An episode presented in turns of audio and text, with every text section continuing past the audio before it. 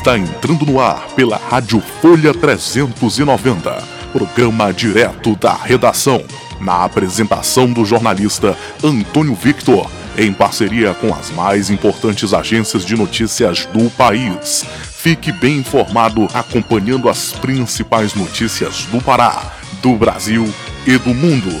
No ar, direto da redação. redação. redação.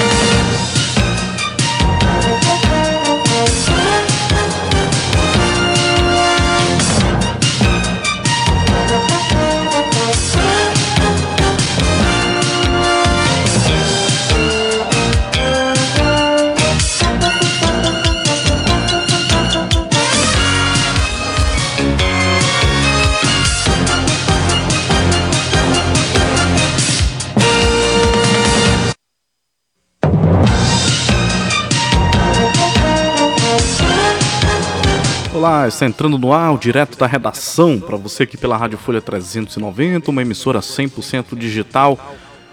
Hoje, dia 13 de abril, dia do beijo, dia do Office Boy, dia dos jovens, dia mundial da imprensa, dia do hino nacional brasileiro, composto aí em 1831, é, dia do nascimento de Bodhisattva, representando a perfeição da sabedoria no calendário budista. Aniversariantes famosos na data de hoje: o ator Bruno Galhaços, a sambista Ivone Lara, que nos deixou aí em 2018, o cantor Lou Bega, o estadista americano Thomas Jefferson. Acontecimentos marcantes na data de hoje morre o poeta e fabulista francês Jean de La Fontaine em 1695. Hoje também lembramos a fundação de Fortaleza, em Fortaleza, Ceará, em 1726.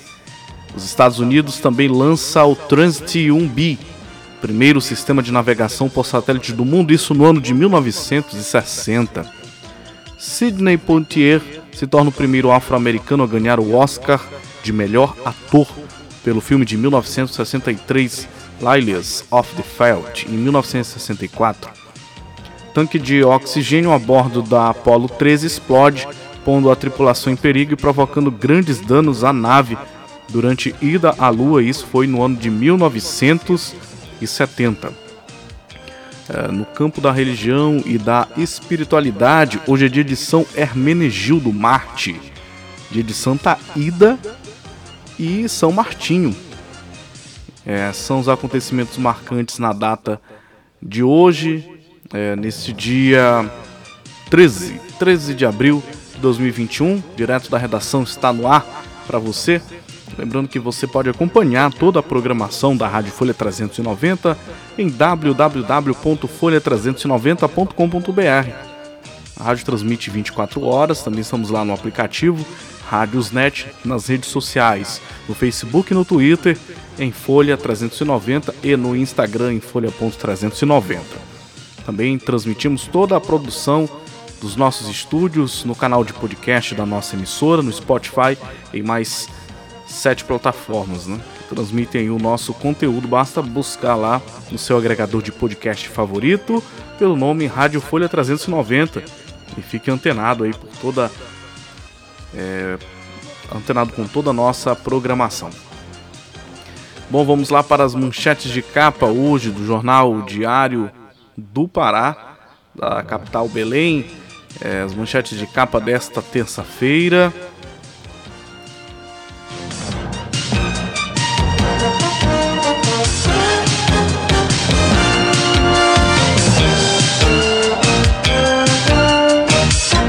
Pandemia, ocupação de leitos para a Covid registra queda em uma semana no estado do Pará.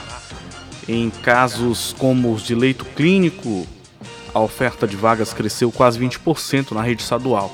Nas UTIs adultas, o índice de ocupação caiu aí, abaixo de 87% para 82%. 82%. Bolsonaro ameaça agredir senador que pediu CPI da pandemia.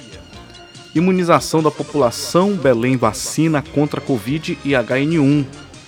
A capital começou a vacinar ontem os grupos de 60 anos ou mais contra a Covid e a aplicar a segunda dose nos idosos acima de 70 anos A prefeitura também iniciou a primeira etapa da vacinação contra a influenza H1N1. Esses são os destaques da área de saúde trazido aqui pelo Jornal Diário Diário do Pará desta terça-feira, dia 13 de abril. Imposto de renda 2021, declaração pode ser feita até o fim do mês de maio. Muita atenção, né? Houve essa prorrogação, mas é, o recomendável é que você já comece a fazer, não deixar para a última hora, porque geralmente dá problema, né? Então, melhor antecipar. Benefício: Fundo Esperança já paga nascidos em agosto. Justiça: negado o pedido de cassação de Edmilson Rodrigues feito pelo esse pedido aí foi feito pelo delegado Eguchi. Alepa, projeto do governo do estado isenta IPVA de empresas. Cadastro, auxílio emergencial inclui mais 236 mil para pagamento. Comida de rua, crise e pandemia ameaçam tradição em Belém. Disparada nos preços dos alimentos e as restrições provocadas pela Covid fazem cair procura e impactam renda de quem vende comida na rua. Para quem não conhece Belém, é muito comum essas vendas nas ruas de Belém, essas comidas de rua, as barraquinhas, né? É tradição lá nas ruas de Belém e é comida boa, viu, gente? Para quem ainda não conhece Belém, um dia que vier até o Pará e se deparar com esses, esses pequenos negócios de comida, pode comer coisa boa, segura, comida boa mesmo. Fica a dica, tá bom? Essas são as manchetes de capa do Jornal Diário do Pará, aqui no Direto da Redação. E agora a gente chega com o nosso quadro do tempo e a temperatura, trazendo aí as informações da previsão do tempo. O norte do país tem tempo chuvoso, tempo está instável, né? E com chuva nesta terça-feira, nessa terça-feira, dia 13. A temperatura na região pode variar entre 18 e 33 graus. E quem traz mais detalhes sobre o tempo e a temperatura aqui no Direto da Redação é a nossa repórter Larissa Lago. Linha aberta para você, Larissa. E agora, o tempo e a temperatura. A previsão é de tempo instável na região norte nesta terça-feira. A chuva marca presença em grande parte da região. Destaque para o centro-norte do Amazonas, Roraima, centro e norte do Pará e Amapá, que devem receber os maiores acumulados. Também volta a chover de forma isolada em Tocantins. A temperatura pode variar entre 18 e 33 graus. Os índices de umidade relativa do ar ficam entre 40 e 100% em toda a região. As informações são do Somar Meteorologia. Larissa Lago, o tempo e a temperatura.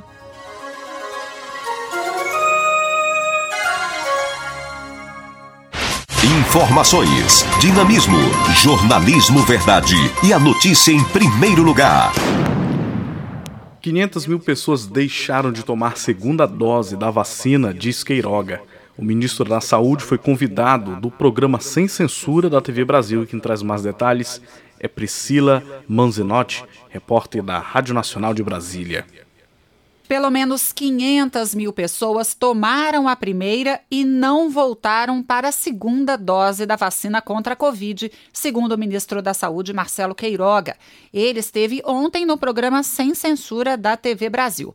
E além de reforçar a importância das duas doses, o ministro falou o seguinte: não vai faltar vacina. Mais de 500 mil brasileiros não tomaram a segunda dose. Se eles não tomarem tempestivamente, eles não serão adequadamente imunizados. Não faltará vacinas dentro desse contexto que nós temos hoje, porque nós já temos um milhão de indivíduos imunizados todos os dias.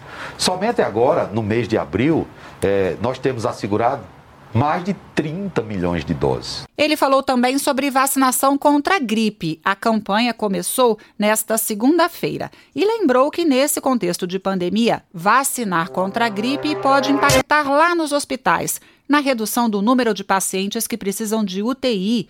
E falou ainda uma coisa importante: entre a vacina da gripe e a da Covid, a prioridade deve sempre ser a da Covid. O indivíduo toma a vacina da Covid e depois ela vai esperar para tomar a vacina da gripe. Há um intervalo, intervalo, salvo melhor juízo, é de 15 dias, né? então pode tomar as duas vacinas. Faz, faz a da Covid e depois faz a da, da gripe. Né? Outro assunto foi o tratamento precoce. Aliás, a diferença entre atendimento e tratamento precoce. O ministro disse que o médico tem autonomia para decidir sobre prescrições e sobre o uso de medicamentos.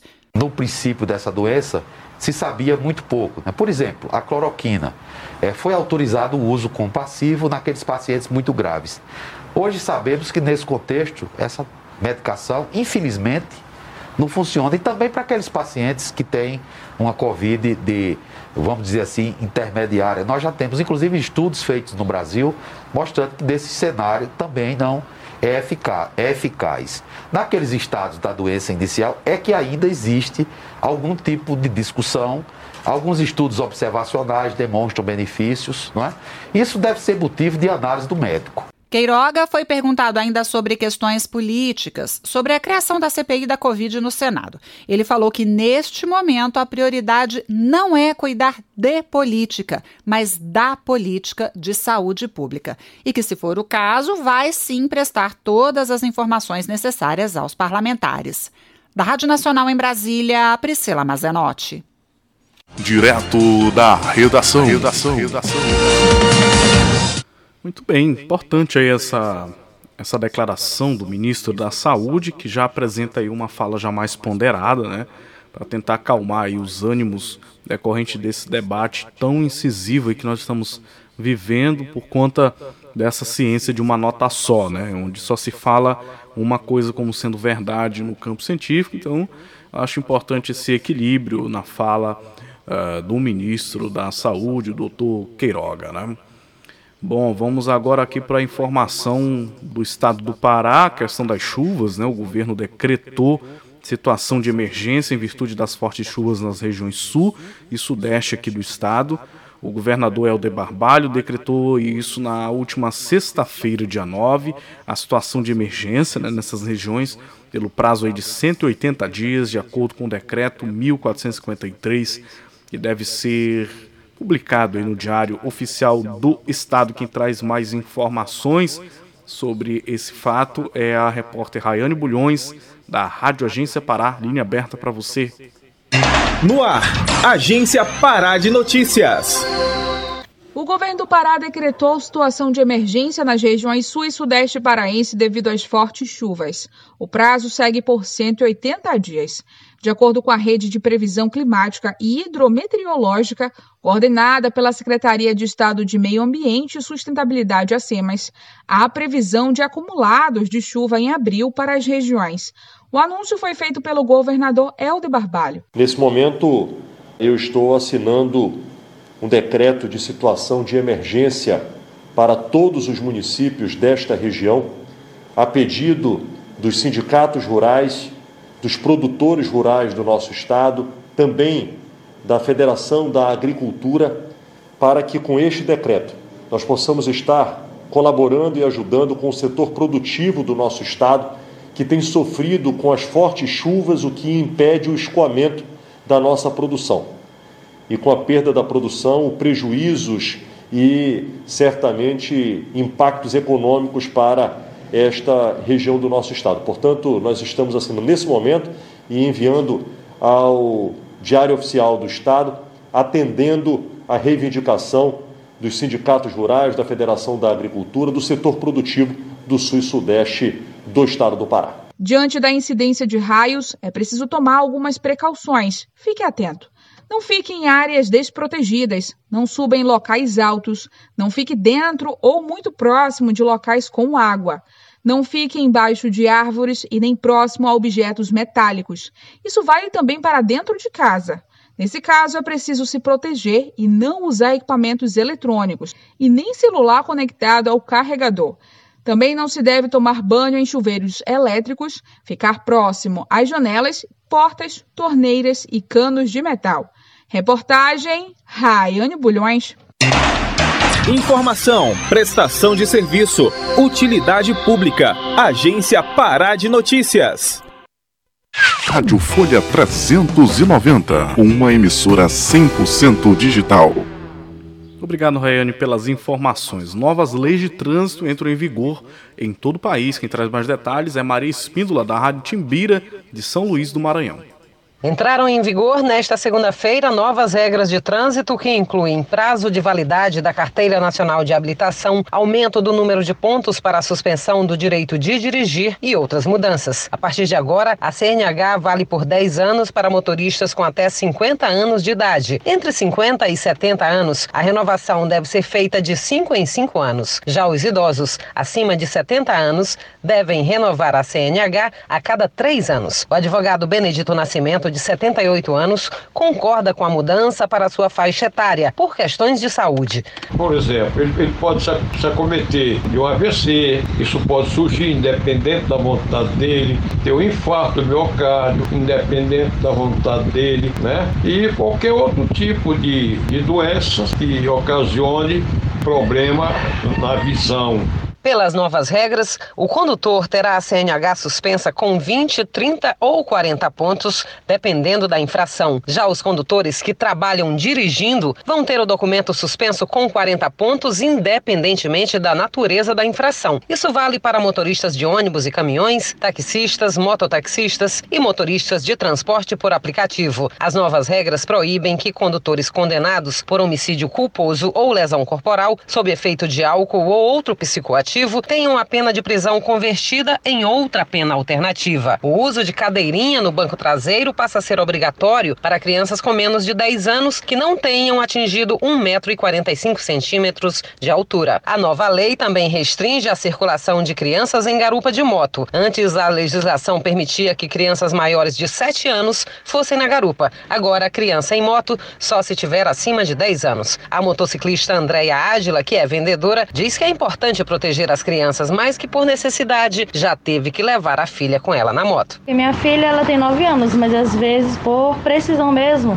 eu tenho que andar com ela na garupa, entendeu? Mas é uma boa para evitar acidente, ainda mais porque às vezes qualquer coisa tira a atenção de criança. Andar com o farol da motocicleta apagado agora é infração média com multa de R$ 130,16 e pilotar moto sem viseira ou óculos de proteção ou com a viseira levantada passa a ser infração média com multa de R$ 130,16 também. E como disse o motorista de táxi Pedro Pereira, o melhor mesmo é não cometer infração. Isso vai depender dele. Se ele se comportar no trânsito, ele não pega multa. Então, só leva a multa quem, quem corre atrás da multa, de pegar a própria multa. As mudanças no Código Brasileiro de Trânsito foram sancionadas pelo presidente Jair Bolsonaro em outubro do ano passado, quando ficou definido que a vigência seria 180 dias após a sanção. De São Luís, Maria Espíndola.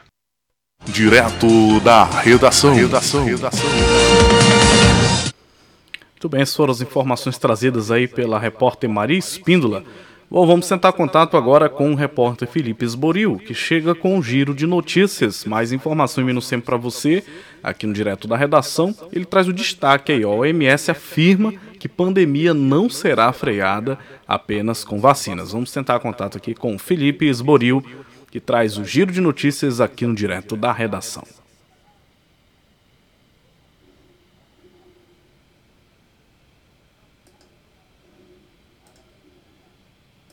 Direto da redação. redação. redação. Olá, este é o Giro de Notícias da agência Rádio Web. Eu sou Felipe Esboril e a partir de agora você fica muito bem informado em menos tempo.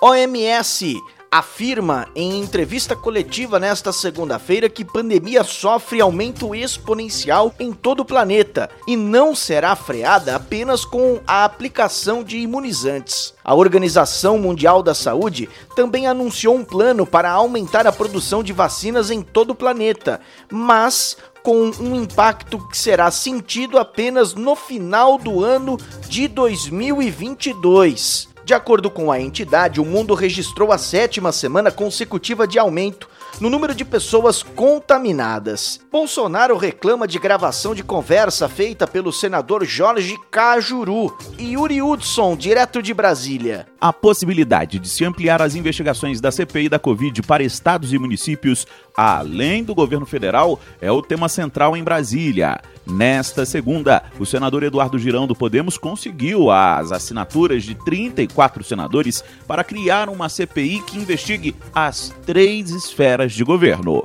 superou a quantidade de assinaturas da CPI que foca apenas no governo federal, ou seja, que a maioria dos senadores está aderindo a essa CPI que eu considero uma CPI mais justa. O presidente Jair Bolsonaro não tem poupado críticas a uma CPI que mira apenas no governo federal. No fim de semana, em conversa com o senador Jorge Cajuru, do Podemos, divulgada pelo próprio parlamentar, Bolsonaro cobrou a expansão das investigações. O que tem que fazer para ser uma CPI que realmente seja útil para o Brasil? Mudar a amplitude dela. Bota uhum. governadores e prefeitos. Sim, Prefeito. claro.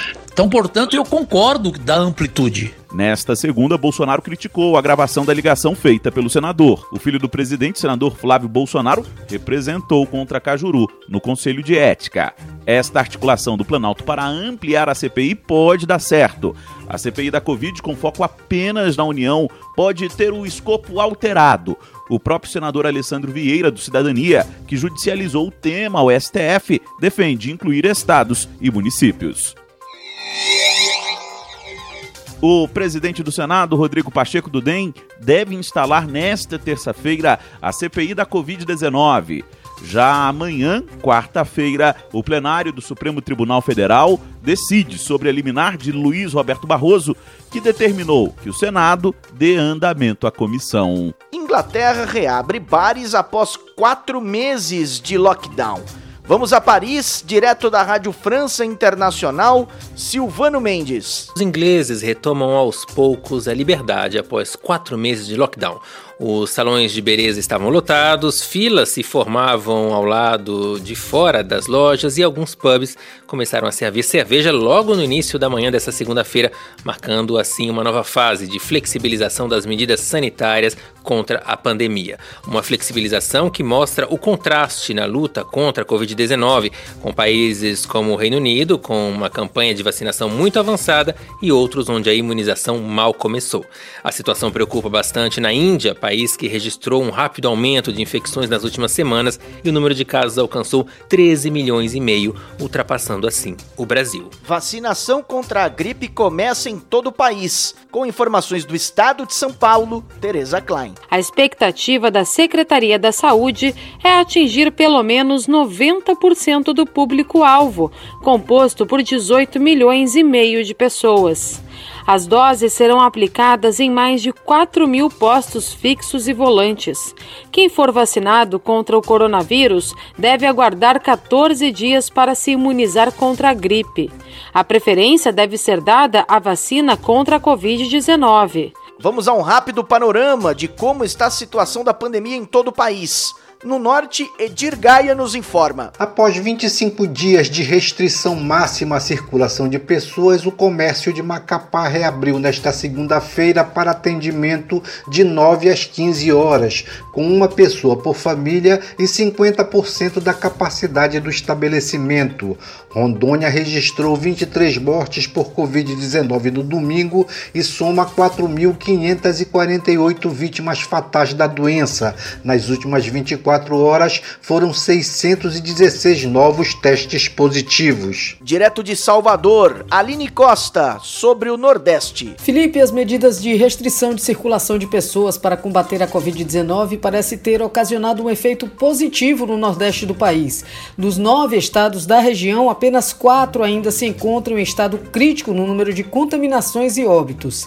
Bahia, Sergipe, Alagoas e Rio Grande do Norte apresentam um quadro de estabilidade e o estado da Paraíba está com queda de 18% na média móvel de mortes. Janaína Oliveira, direto de Brasília, nos conta a situação do Centro-Oeste. A semana começa com lotação nos leitos de UTI na região Centro-Oeste. Distrito Federal, Goiás, Mato Grosso e Mato Grosso do Sul estão com a taxa de ocupação de leitos acima de 90%. Em Mato Grosso, polêmica. No Hospital Regional de Rondonópolis, 20 novos leitos estão vagos. O município diz que eles estão prontos para o uso. O governo do estado diz que não que a empresa que ganhou a licitação ainda falta cumprir com requisitos técnicos. Enquanto isso, os antigos 40 leitos estão todos ocupados. Christian Costa, em Porto Alegre, fala sobre o sul do país. O Paraná teve mais de 19 mil mortes em virtude do coronavírus desde o início da pandemia. Neste domingo foram 83 óbitos registrados. Santa Catarina passou da marca das 12 mil mortes devido à Covid-19. O estado teve média de 100 mortes diárias nos últimos 10 dias. Já o Rio Grande do Sul registrou 168 mortes nesta segunda-feira. O estado tem mais de 90% das UTIs ocupadas. Receita Federal adia a declaração do imposto de renda para o dia 31 de maio.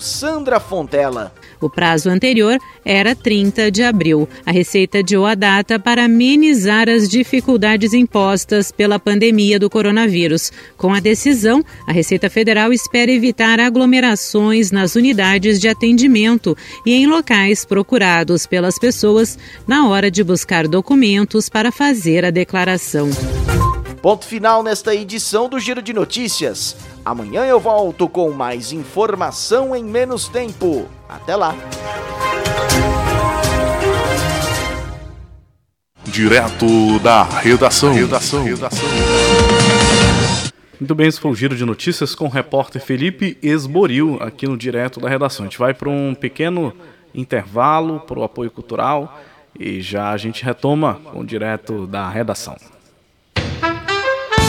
Você está ouvindo a Rádio Folha 390, uma emissora 100% digital levando música, cidadania e informação. Operamos 24 horas no site www.folha390.com.br. Transmitimos diretamente da cidade de Capanema, Pará, Brasil. Também estamos no aplicativo Rádiosnet. Basta fazer o download e procurar pelo nome da nossa emissora. Ou, se preferir, acompanhe a nossa programação pelo facebook.com barra Folha 390. Essa é a nossa rádio, essa é a Folha 390.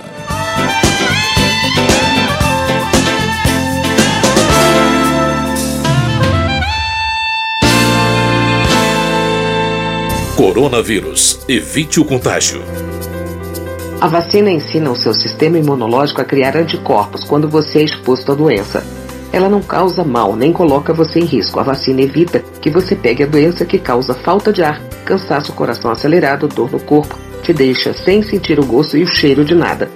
Nos casos graves, pode levar à internação e até à morte. A prevenção é o melhor remédio. Uma campanha em parceria com a Rádio Câmara. Chegou em Capanema a Sagaz Tech, suprimentos de informática e escritório, tudo em um só lugar. Temos insumos para impressão, recarga de toner, recarga de cartucho, jato de tinta, pó para toner, além de cartuchos remanufaturados compatíveis e originais. Qualidade e preço baixo é com a Sagaz Tech. Materiais para escritório, serviços, impressão comum e colorida, segunda via de boletos e xerox. Atendemos na Avenida Barão de Capanema, próximo ao terminalzinho em frente à Assembleia de Deus. E também fazemos entrega a domicílio. Basta entrar em contato pelos telefones 91 98409 3708 ou 91 99355 2839. Sagaz Tech, suprimentos de informática e escritório, tudo em um só lugar. Rádio Folha 390, uma emissora 100% digital. Quer ouvir nossa rádio em seu celular ou tablet em qualquer lugar? Então baixe agora o aplicativo Rádiosnet. São milhares de emissoras do mundo todo e você vai ouvir de graça. Muita música, notícias e esportes. O aplicativo Rádiosnet está disponível para seu smartphone Android ou iOS no site radiosnet.com. Direto da redação. Redação. redação.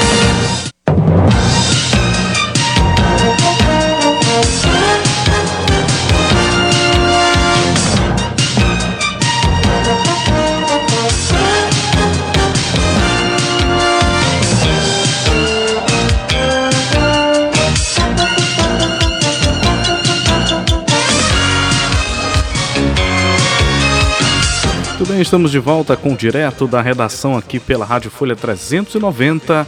uma emissora 100% digital, direto da redação, edição desta terça-feira, dia 13, 13 de abril de 2021.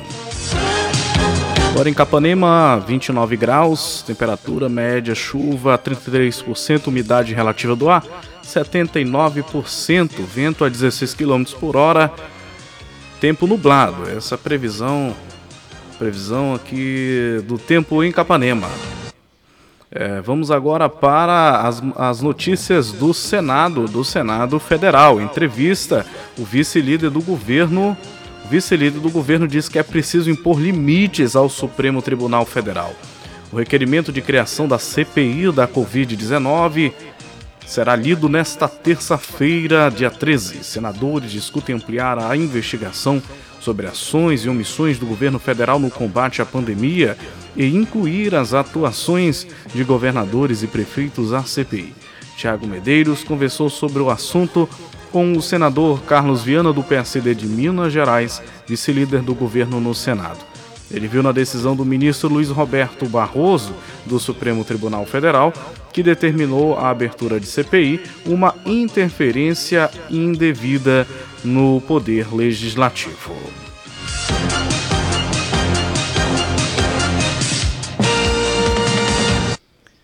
É situação delicada aí envolvendo o legislativo brasileiro, né? Ontem nós tivemos aí a grande repercussão do áudio, do áudio da ligação do senador Cajuru em conversa com o presidente Bolsonaro, né? Foi uma manchete assim muito veiculada realmente nas redes sociais.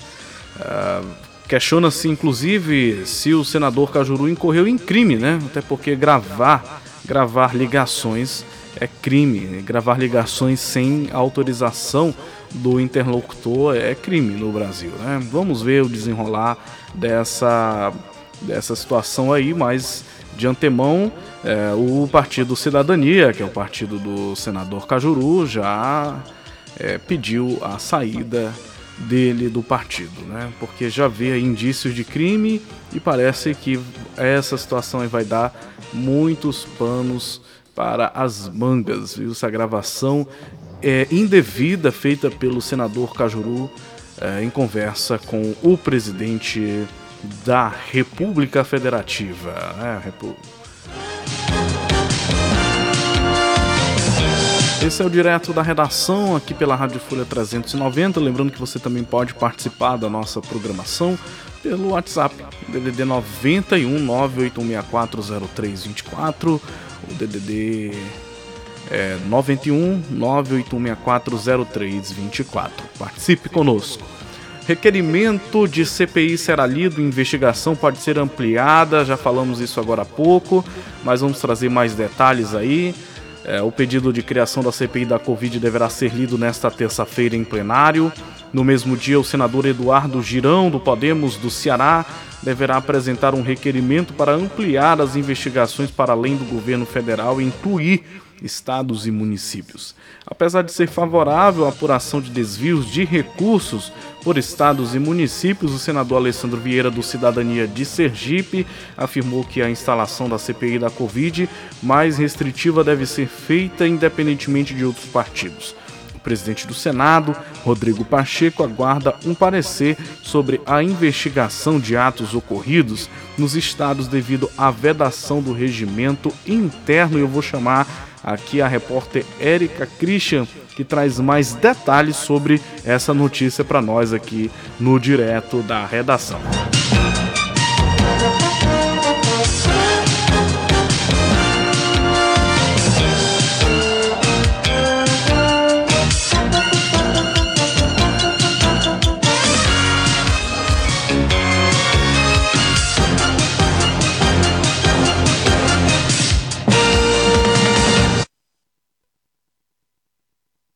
Em cumprimento à decisão do ministro do Supremo Tribunal Federal, Luiz Roberto Barroso, o requerimento de criação da CPI da Covid deverá ser lido em plenário nesta terça-feira.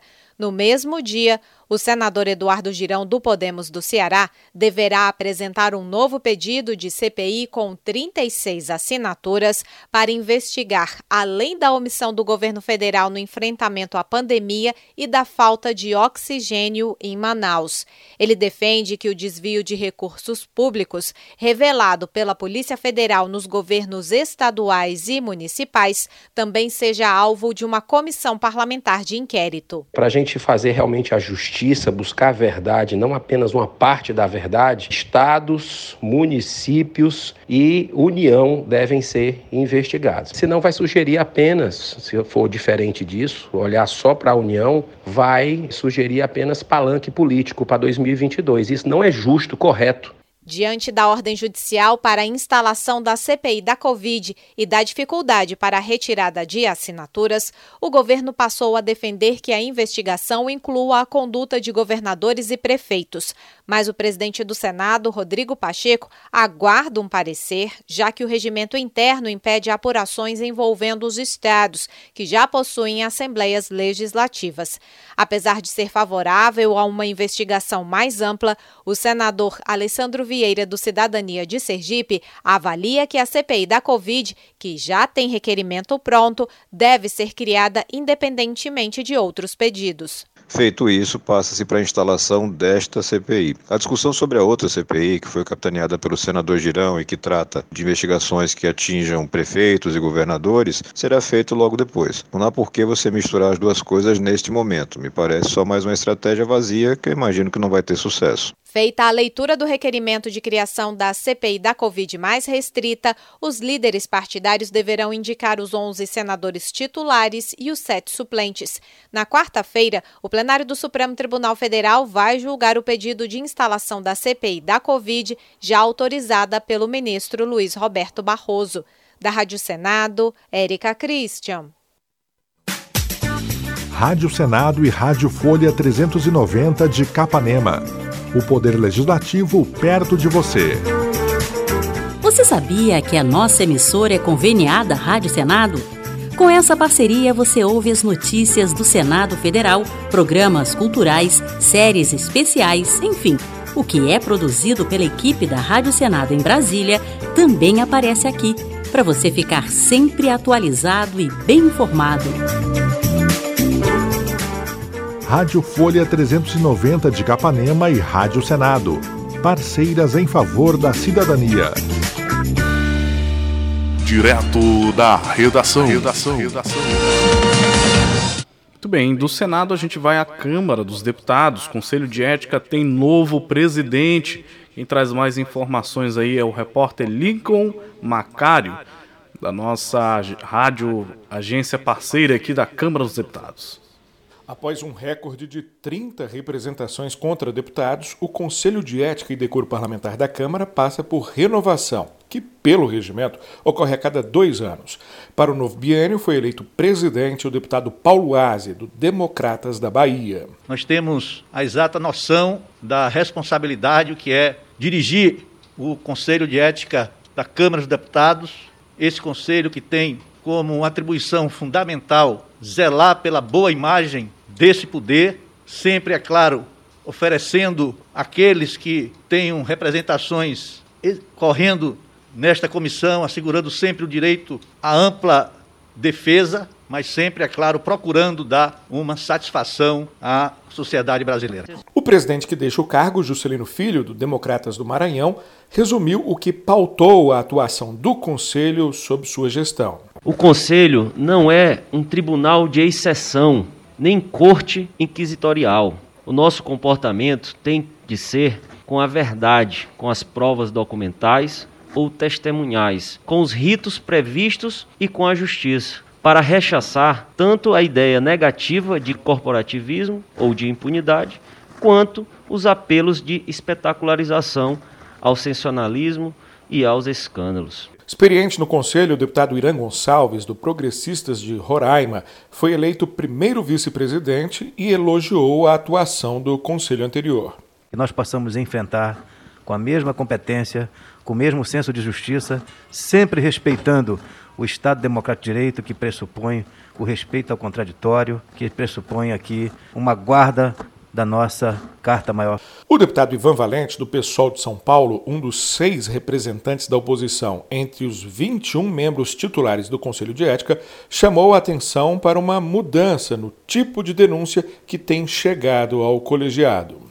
Os meus seis mandatos de deputado, foi talvez o momento em que mudou, uh, virou a chave. Aqui nós tivemos mais problemas de ordem política e ideológica de atentado à democracia do que outros fatores, como calúnia ou então casos de corrupção. Isso é muito grave, porque eu acho que existe uma ameaça à democracia. Eleito segundo vice-presidente, o deputado Carlos Sampaio, do PSDB paulista, também ressaltou a mudança nas representações contra deputados e o desafio que isso representa. A confusão que se faz sobre imunidade e impunidade, o conceito de liberdade de expressão, que não pode ser confundido também com a liberdade de ofender a quem quer que seja. A nova composição do Conselho de Ética permanece no colegiado até o fim dessa legislatura.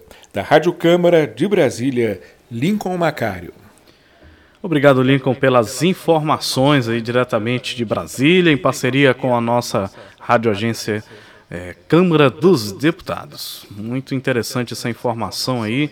E parece que as questões envolvendo a atuação do Conselho de Ética devem se acirrarem diante dessa polarização política do país.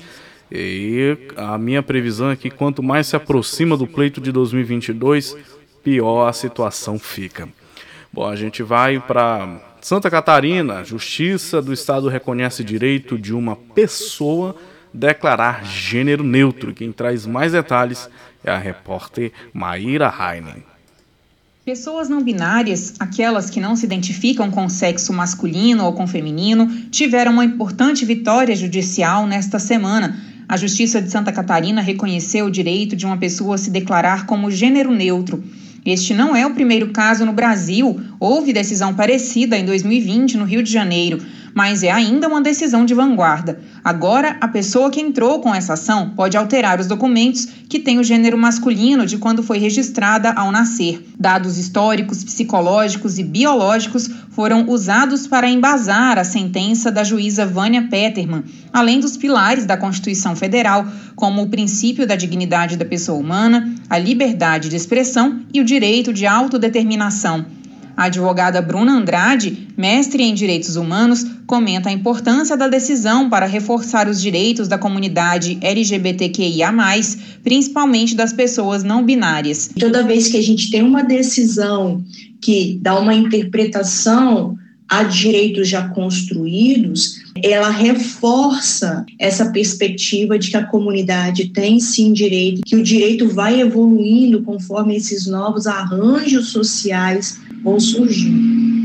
Bruna lembra que no mundo esta não é uma questão nova. Muitos países, como Canadá, Alemanha, Austrália e Nova Zelândia, possibilitam que a pessoa não se identifique com um gênero específico. Mas no Brasil, esse tipo de reconhecimento ainda caminha a passos lentos. Em 2018, por exemplo, o Supremo Tribunal Federal reconheceu o direito de pessoas trans realizarem a alteração de gênero e o nome no próprio cartório sem a necessidade de ir à justiça. No entanto, a mesma decisão ainda não citava o caso do gênero neutro. Miranda Almeida, brasiliense, designer do Instituto de Cultura, Arte e Memória LGBT+, de Brasília, tem gênero neutro e comenta que a sentença de Santa Catarina tira um pouco do peso no cotidiano de pessoas LGBTQIA+.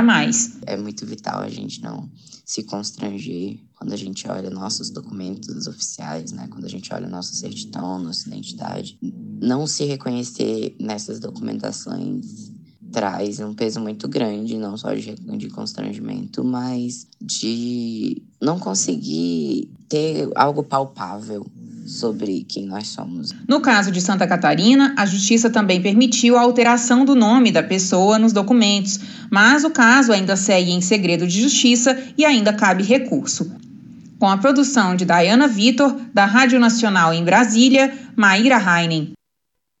Rádio Folha 390, uma emissora 100% digital. Coronavírus, evite o contágio. Pessoas cegas e com baixa visão devem observar alguns cuidados para prevenir a contaminação pelo vírus. Sempre que possível, evite o contato com outras pessoas, pratique o distanciamento social, cumprimente a distância. Ao ter contato com outras pessoas na rua, lave o rosto com água e sabão, principalmente o nariz, com água em abundância. Evite levar as mãos aos olhos, nariz e boca, pois são locais de alta contaminação. A prevenção é o melhor remédio. Uma campanha em parceria com a Rádio Câmara. Direto da redação. redação. redação. Rosa Weber derruba pontos de decreto sobre porte e posse de armas. Quem traz mais detalhes aí é a repórter Sayonara Moreno, diretamente da Rádio Nacional de Brasília. Já estão valendo a partir desta terça-feira quatro decretos presidenciais que flexibilizam porte e posse de armas de fogo no Brasil. No entanto, pouco antes de entrarem em vigor, alguns pontos foram derrubados pela ministra do Supremo Tribunal Federal, Rosa Weber, a pedido dos partidos políticos PSB, Rede, PT, PSOL e PSDB. Um dos pontos derrubados aumentava de 2 para 6 o limite de armas de fogo que uma pessoa comum pode adquirir caso atenda aos requisitos, para Rosa Weber, é desproporcional que pessoas comuns portem armas em quantidade semelhante à de militares ou policiais sem treinamento adequado, porque atenta contra os valores da segurança pública e da defesa da paz. Weber também suspendeu a permissão para que policiais e agentes de segurança e justiça possam comprar duas armas de fogo de uso restrito, além das seis já permitidas pela profissão. Também foram cortados do decreto o aumento no limite de compra de armas e munição a caçadores, atiradores e colecionadores, os chamados CACs, a permissão para adolescentes a partir de 14 anos praticarem tiro desportivo, porte de arma válido para todo o território nacional, permissão para os CACs transportarem as armas carregadas com munição. E a permissão para que cidadãos possam portar ao mesmo tempo até duas armas de fogo. A decisão é monocrática. O assunto deve ser analisado em plenário pelos demais ministros do Supremo. Até lá, os decretos estão valendo, exceto pelas medidas derrubadas. Ao decidir por tirar a validade dos trechos destacados nos quatro decretos, a ministra Rosa Weber argumentou que as medidas editadas pelo Planalto ferem a política nacional de armas instituída pelo Estatuto do Desarmamento e também ultrapassam os limites de poder atribuídos à Presidência da República. Ela entendeu que a flexibilização torna vulneráveis as políticas de proteção a direitos fundamentais. Na decisão, Rosa Weber citou que a Advocacia Geral da União manifesta-se pela suspensão da liminar. Segundo o documento, a AGU nega que os decretos extravasem os limites legais e alega que aperfeiçoam critérios de controle de aquisição e uso de armas e munições estabelecidos com fundamentos técnicos, sem representar retrocesso na proteção do interesse público. Após a liminar da ministra do Supremo, as organizações de direitos humanos, Igarapé e Sou da Paz, comemoraram. Em nota conjunta, as entidades consideraram a decisão uma conquista da democracia brasileira e o compromisso com a segurança pública do país. Além disso, ambas defendem que o plenário da Corte mantenha as suspensões ou que o Senado Federal vote o decreto legislativo que cancela os quatro decretos presidenciais. Atualmente, 14 projetos de decreto legislativo para derrubar os presidenciais tramitam no Senado. Da Rádio Nacional em Brasília, Sayonara Moreno.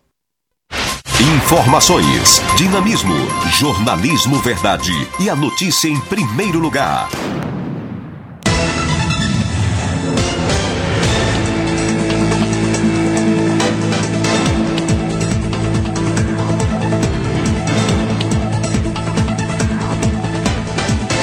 Muito bem, chegamos ao final mais um direto da redação, agradecendo aí a sua audiência, lembrando que você pode acompanhar a nossa emissora em www.folha390.com.br. Ah, o direto da redação é coordenado e produzido pela Central de Jornalismo desta emissora, uma emissora 100% digital. Você pode também curtir as nossas redes sociais lá no Facebook e no Twitter em Folha 390 e no Instagram em folha.390. Tenham todos uma excelente terça-feira. A gente volta amanhã com mais um direto da redação. Tchau, tchau.